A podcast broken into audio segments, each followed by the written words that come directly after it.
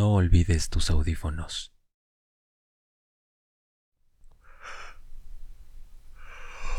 Chava despertó más temprano de lo usual ese día, justo antes del amanecer. Su madre y su hermana aún dormían, y su padre se había ido viajando otra vez. Cuando el chico le preguntaba dónde iba, él siempre se mostraba evasivo, y Chava había aprendido a no preguntar más. Tomó un cucharón lleno con agua del balde y la bebió con cuidado para no despertar a su hermana. Vertió otro en un tazón y lavó su cara, manos y brazos antes de derramar silenciosamente el resto en el suelo de tierra. Chava seguía somnoliento y miró a su hermana moverse un poco, emitiendo un leve gemido. Pero, ¿por qué se había levantado tan temprano?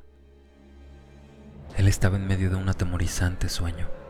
Algo lo perseguía, una extraña y tambaleante criatura, algo que se movía de un lado a otro entre estrellas, algo que parecía al mismo tiempo vivo y muerto. Sacudió su cabeza, preguntándose cómo algo podía estar tanto vivo como muerto. Se puso su ropa y salió de la choza con cuidado, para evitar que el trozo de aluminio que hacía de puerta golpeara tras él. Y afuera, podía oler la sal en el aire. Podía ver a unos cuantos cientos de metros más allá las grises olas. La marea se había retirado y las olas eran tan gentiles ahora, difíciles de escuchar en la distancia. Algo merodeaba su cabeza, un ruido, un extraño sonido, un susurro. Estaba diciendo palabras, pero en un lenguaje que él no podía entender tan suavemente que no podía decir cuándo una palabra terminaba y otra comenzaba. Trató de eliminar el sonido, pero aunque disminuía, no desaparecía, simplemente se escondía en lo más profundo de su cráneo, molestándolo. Su sueño se apresuró a llenar el espacio. La criatura era grande, apenas más grande que un hombre. Él la veía de espaldas.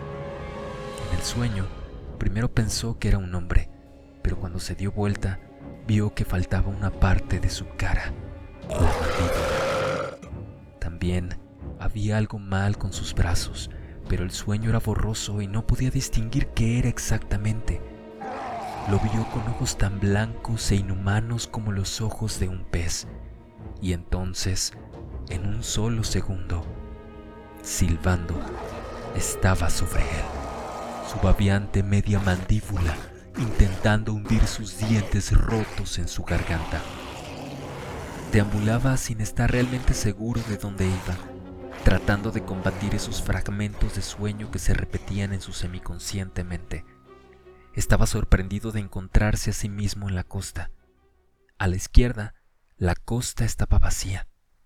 A la derecha, lejos en la distancia, había dos o tres pescadores, parados en la arena, tratando de sacar algo del agua, lo que fuera. El chico lo sabía. Estaría casi deformado y sabría combustible. Sería todo un reto comérselo. Ya no era seguro pescar. El mar aquí está contaminado y comenzando a morir. Y problemas similares se adentraban también hacia el continente.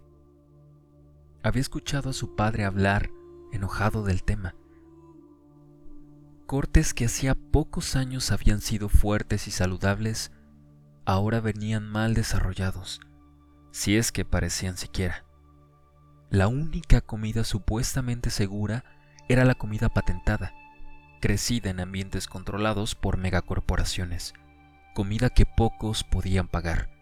Así que la opción, decía su padre, era comer cosas que lentamente los matarían o perder todo por comprar comida que no podías pagar, mientras el resto seguía destruyendo el mundo.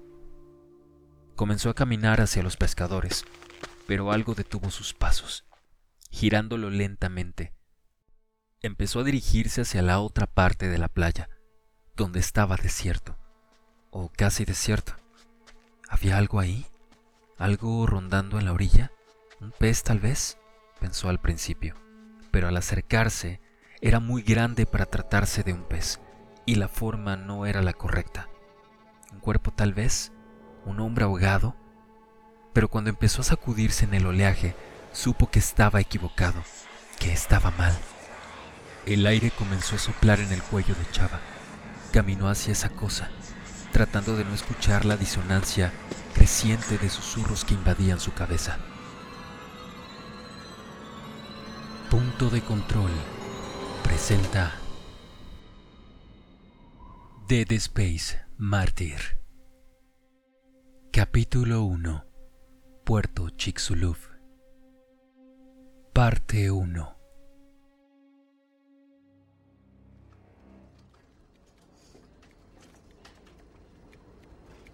Michael Altman refregó sus ojos y apartó la mirada de su pantalla. Él era un hombre alto en sus cuarentas, con cabello oscuro apenas tornándose gris en las raíces y ojos de un vivo azul verdoso. Normalmente tenía una mirada inteligente y aguda, pero hoy su cara estaba caída, algo cansada. No había dormido bien la noche anterior. Había tenido pesadillas, cosas viscerales, todo muerte, sangre y gore. Nada que quisiera recordar. Eso es raro, dijo James Field, el geofísico con quien compartió el laboratorio. Field pasó sus regordetes dedos a través de su fino cabello blanco tirándose hacia atrás. Su silla chilló detrás suyo, mientras él miraba a Alman, al otro extremo del cuarto. Alman, ¿recibiste estas mismas mediciones? ¿Qué mediciones? preguntó Alman. Field empujó una copia de su holopantalla hacia Alman. Mostraba un mapa gravitacional Bouguer Salvo de las 110 millas de diámetro del cráter Chicxulub. El cráter había sido creado cuando un cuerpo de 10 kilómetros golpeó contra la Tierra hace 65 millones de años. James Field, ahora terminando sus 50, había pasado la mayor parte de su carrera micromapeando el cráter para la Corporación Centroamericana de Recursos del Sector, la CASRC, propiedad del Estado. Se enfocó principalmente en el perímetro tierra adentro, donde pequeñas concentraciones de minerales clave podrían ser encontradas y rápidamente extraídas, ya que la gente hacía lo mismo desde hace cientos de años.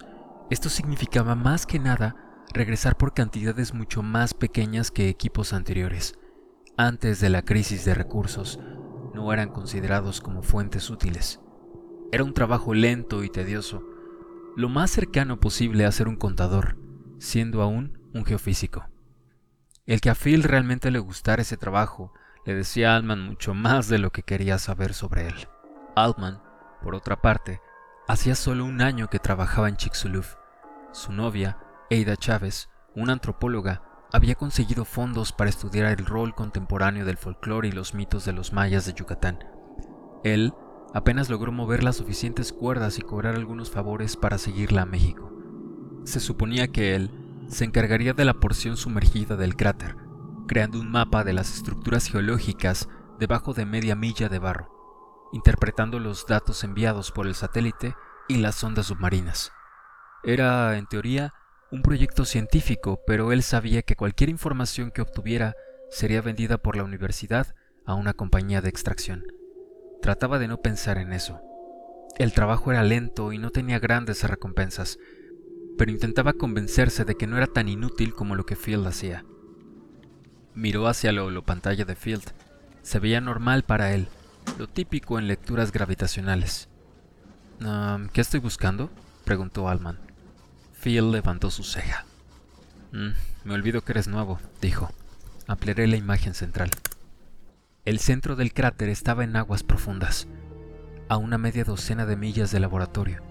Almand se inclinó hacia el monitor, intrigado. Una obscuridad en el corazón del cráter reveló una anormalidad gravitacional. Así es como se veía hace un mes, dijo Field. ¿Ves? Abrió otro perfil en este, Alman vio que la oscuridad en el centro no estaba. Volvió a mirar el primer perfil. Las lecturas en todas partes, menos en el centro, estaban iguales. ¿Cómo es posible? preguntó. No tiene sentido, ¿cierto? dijo Field. No cambiaría así como así. Ah, probablemente el equipo tenga una mala función, dijo Almand. Mira, he trabajado aquí un largo tiempo.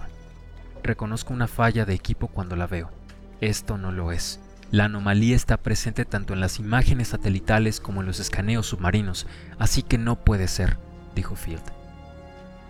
Pero, ¿cómo podría cambiar? preguntó Alman. ¿Una erupción volcánica tal vez? Field sacudió su cabeza. Eso no provocaría ese tipo de anomalía. Además, los otros instrumentos lo hubiesen registrado. No puedo explicarlo. Algo está mal, dijo mientras buscaba su teléfono.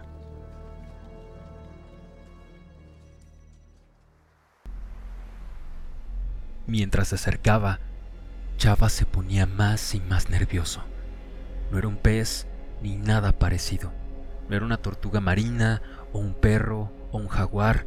Pensó que quizás era un mono, pero hasta eso era demasiado grande para hacerlo. Hizo la señal de la cruz y cruzó los dedos para protegerse, pero siguió avanzando. Incluso antes de poder verlo claramente, podía escucharlo respirando. Hacía un extraño sonido sofocado, como alguien que intentaba expulsar algo con lo que se estaba ahogando. Una ola lo golpeó y por un momento el quejido se detuvo. La criatura se vio envuelta por el agua y la espuma. Entonces el agua se retiró y lo dejó jadeando en la pantanosa arena. Se dio vuelta en una sacudida y dirigió algo similar a una cabeza en su dirección. Era como la criatura en su sueño, pero mucho, mucho peor. No era humano, pero parecía haberlo sido alguna vez. Su piel parecía haber sido arrancada de su cuello, la médula rojiza debajo, moteada con manchas blancas, supurando lentamente.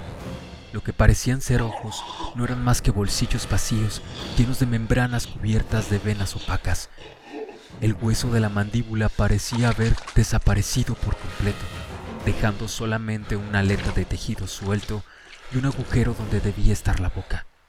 El quejido provenía de esa apertura, junto con un olor amargo y agrio que hizo toser a Chava. La criatura estaba encorvada, sus dedos unidos.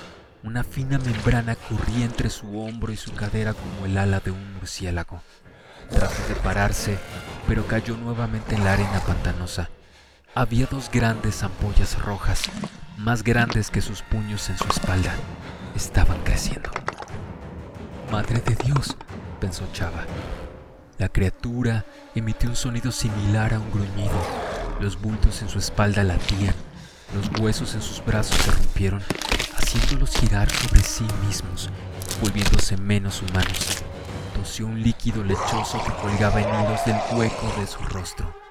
La espalda se abrió por completo con un fuerte sonido, salpicando sangre y exponiendo sacos grises y esponjosos que se inflaban y desinflaban, inflaban y desinflaban. Chava no podía moverse. La criatura repentinamente niveló su cabeza, mirándolo con su rostro carente de ojos. Sus músculos se tensionaron y el hueco se deformó en una pobre imitación de una sonrisa. Chava giró sobre su talón y comenzó a correr.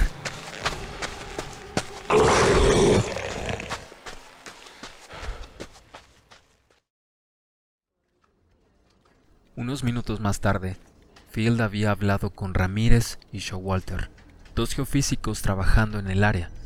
Ellos lo confirmaron. Estaban recibiendo las mismas lecturas que Field. No era un problema de equipo.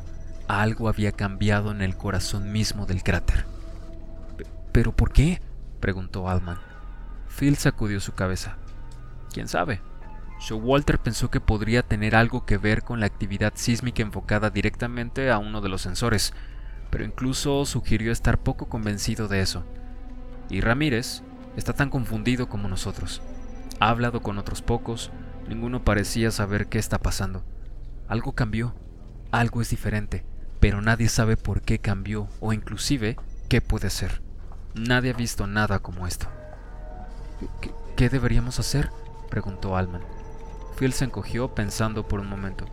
No lo sé. Se sentó moviendo sus dedos por su fino cabello, mirando a la nada.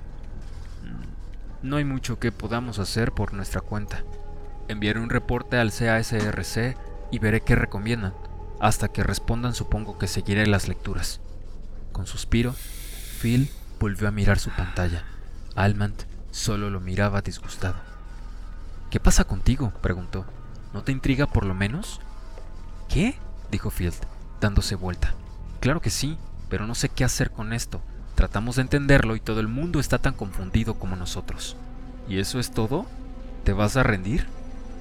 Para nada, dijo Field elevando su voz. Te dije, voy a llenar un reporte para el CASRC. Seguramente tendrán algunas ideas. Esa parece ser la mejor manera de manejarlo. ¿Y entonces qué? ¿Esperas unas pocas semanas a que alguien lea el reporte y luego otras más a recibir una respuesta? ¿Qué pasa mientras tanto? ¿Sigues tomando notas? ¿Qué eres? ¿Un hombre de la compañía? La cara de Phil se sonrojó. No hay nada de malo en seguir protocolos, solo hago mi trabajo. Esto podría ser inmenso, dijo Altman. Tú mismo lo dijiste. No es como nada que hayas visto antes. Tenemos que tratar de descifrarlo. Phil apuntó un tembloroso dedo hacia él. Haz lo que quieras, dijo en un quebradizo y bajo tono. Ve y hazte el rebelde y ve dónde te lleva. Esto es algo grande y necesita ser tratado apropiadamente. Haré mi trabajo como sé que debo hacerlo. Alman se volteó, apretando sus labios. Voy a descubrir qué está pasando. Juro, incluso si muero haciéndolo. Horas más tarde, Almond no había avanzado mucho más que Phil. Llamó a cada científico que conocía en los alrededores de Chicxulub, cualquiera con algún interés en el cráter, golpeando cada vez con la misma pared, preguntando a cada uno si conocía a alguien más a quien debiera llamar y luego llamándolos. A 15 minutos de las 5 de la tarde no había conseguido nada y se estaba quedando sin nombres. Corrió nuevamente los datos y los correlacionó con lo que pudo conseguir que sus colegas le enviaban. Sí, definitivamente había una anomalía gravitacional. Algo había cambiado en el campo electromagnético también, pero eso era todo lo que sabía. Field, como buen burócrata, abandonó rápidamente a las 5 como cada día. Comenzó a transmitir sus datos y a empacar. ¿Te, ¿te vas? preguntó Almond. Field sonrió y alzó su cuerpo en forma de pera de la silla. No hay nada más que hacer aquí por hoy. No me pagan por horas extra, explicó y entonces salió por la puerta. Almond se quedó unas horas más, revisando los datos y mapas nuevamente, buscando precedentes sobre cambios como este en los récords del mismo cráter o sitios similares, récords que iban tan atrás como el siglo XX. No encontró nada. Estaba a punto de atravesar la puerta cuando su teléfono sonó.